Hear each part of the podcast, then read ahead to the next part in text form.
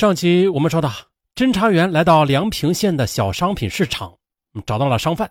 商贩介绍说，雷发玉前几天下沙市去进货了，可是啊没有回来。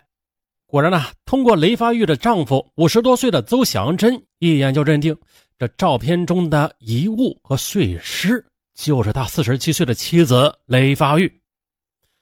原来呢，邹的妻子雷发玉是梁平县中城区天足乡供销社的承租经理。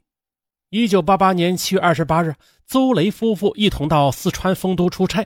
当晚，雷发玉在丰都县政府招待所与一位三十多岁的妇女同住一室。那女人呢，自称叫张平，是湖北省沙市金沙棉纺厂的劳资科干部，并说呀。这沙市的棉布很便宜的，他这次出差就是推销棉布的。正好啊，雷发玉想为供销社进一批白布，于是两人是越套越近乎，越谈越投机。雷发玉还表示了，回到梁平后会立即筹借资金啊，亲赴沙市进货。张平说啊，他还要到重庆办点事呢。在第二天分手时，两人又相约了八月下旬在梁平碰头，然后同去沙市。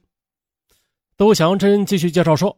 八月三十日下午六点多，他的家中来了一男一女两个人。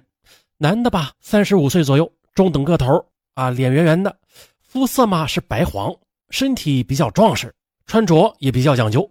女的是三十多岁，身高在一米五八左右，不胖不瘦，嘴唇稍厚，脸色蜡黄，像有病的样子，但是打扮呢也是比较洋气的。经过介绍，窦祥珍才知道，这女的就是老雷丰都邂逅的张平。男的是初次见面，是湖北当阳紫盖贸易公司的胡远祥。寒暄几句后，胡远祥从一个黑色的人造革提包拿出一个白布的样品。这老雷一看大喜啊，当即下厨做饭。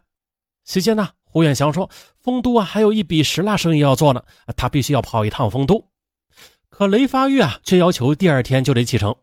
张平强调：“先给丰都发一封电报，说明情况吧。”酒足饭饱之后，雷发玉又领着胡张二人去邮局发电报，然后又目送他们二人进了北门供销旅社，这才转身回家。于是啊，对此深信不疑的雷发玉当夜约好在街上摆小百货摊的姐姐严家玉作伴。这样呢，他们一行四人便于八月三十一日上午九时五十分乘车去万县搭船。在这之前呢，雷发玉出门身上带有从银行借贷的一万五千元现金和自己家中的现金数百元，严家玉也带有五百多元的现金。最后，邹祥珍告诉侦查员，这严家玉吧有一个表亲叫文峰，快六十了，他在沙市的环卫所工作，住在张家三巷负五十七号。他们商议到沙市之后准备住他家里。啊，访问告一段落，侦查员离开了邹家。直奔北门供销社，果然的找到了胡远祥为自己和张平亲笔填写的住宿登记卡。接着，在湖北省沙市市公安局的密切配合下，他们一方面召集了派出所所长、内保和居委会干部会议，公布案情，展示死者肢体、衣物照片，出示包裹、捆扎尸块和麻袋、塑料布、浴巾、棉纱等现场遗留，发动群众检举揭发。另一方面，组织侦查员分别深入到有关的厂家进行调查。经过调查发现，虽然发现现场遗留的诸多物品与沙市的部分厂家商店有关系，但是呢，却没有发现具体有谁有关系。正当警方陷入一片迷茫之时，忽然呐，从四川调查归来的侦查员说，死者在沙市张家三巷负五十七号有个叫文峰的亲戚，于是他们赶紧来到了文峰家。据文峰反映啊，九月一日上午，他们收到了表姐严家玉从万县发来的电报，说是八月三十一日下午五时启程赴沙市，并且啊，请文峰九月一日晚上十点左右到码头迎接。于是当天晚上十点，文峰夫妇和大女儿文红梅三人准时赶到了码头。可当他们接到严家玉之后，这才发现啊，同行的还有三个人。一个是严家玉的同母异父的妹妹雷发玉，另外两个人为一男一女，也是生意人。严雷二人见到前来迎接的亲人之后，就与那一男一女话别了，并且相约次日见。接着，只见那一男一女登上了一辆东区饭店迎旅客的大客车。文峰回到家里，这才知道表姐是来沙市进百步的，那一男一女就是牵线人。第二天下午，那个男的应约而来，并且啊将两人带去看货。直到傍晚，这姐妹俩才回到文峰家中，并且兴奋地说，他们到了一家棉纺厂，看到了好多好多的白布。啊，那男的还请他们俩在餐馆吃了一顿饭。九月三日上午八点多钟，那个男的又来说了，这提货呀已经没有问题，只是还没有找到运货去码头的汽车。到了九月四日上午九点多钟，那个男的又来说了，已经租了一辆卡车啊，马上到棉纺厂办提货手续。最后，两姊妹就这样离开了文峰的家。文峰说完了，侦查员又详细的询问了这一男一女的体貌啊，与邹祥珍介绍的相吻合。侦查员们又赶到了金沙棉纺厂调查。而金沙棉纺厂根本就没有胡远祥和张平二人呢，啊，更不曾有两个一胖一瘦的女人九月初到布纺仓库看过货。啊，由于沙市方面的线索已经中断了，没有办法呀，侦查员又匆匆的赶到了当阳。而此行的主要目的是彻底查清楚胡远祥、张平二人在四川梁平等地住宿时所使用的湖北当阳紫盖贸易公司介绍信的来龙去脉。在当阳市公安局的协助下，侦查员翻遍了全市贸易公司的登记底册，啊，却不见有紫盖贸易公司的名字。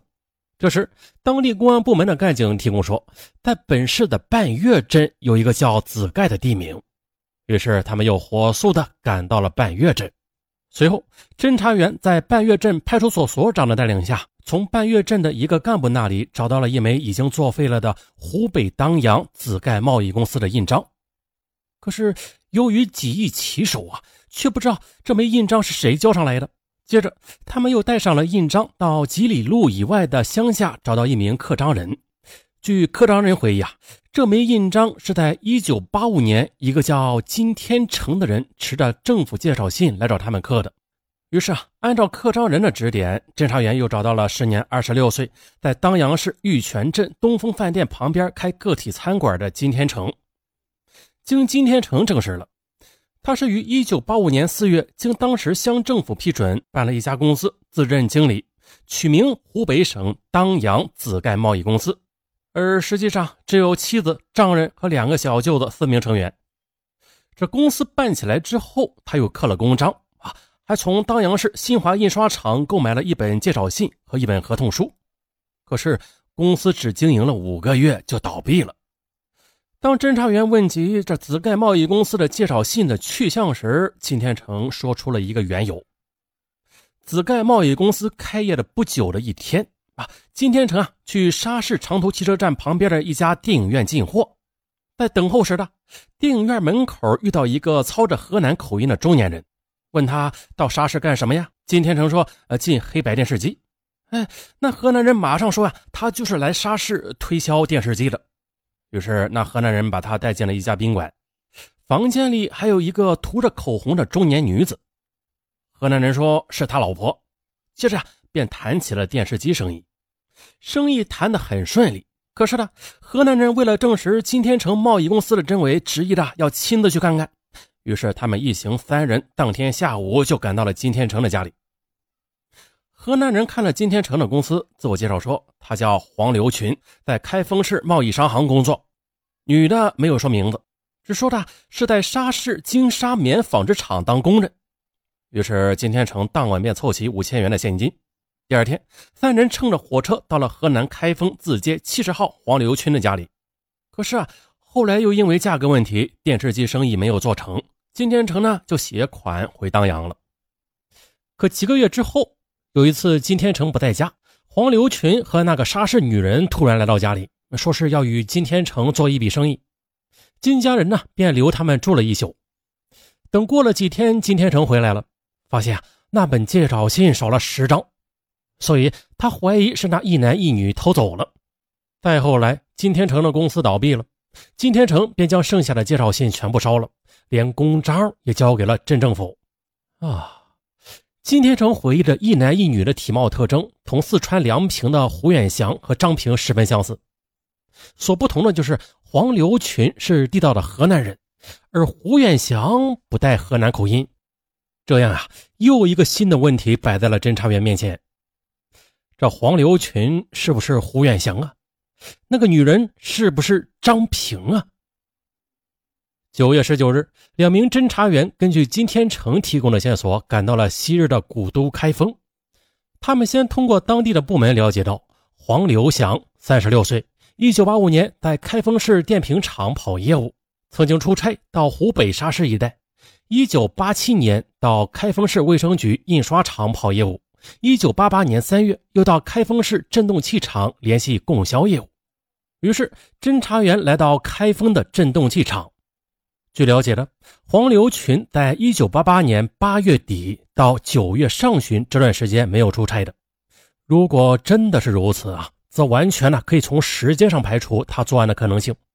可是，如果找不到他，那紫盖贸易公司介绍信失窃，并且在四川梁平出现，就不能得到解释。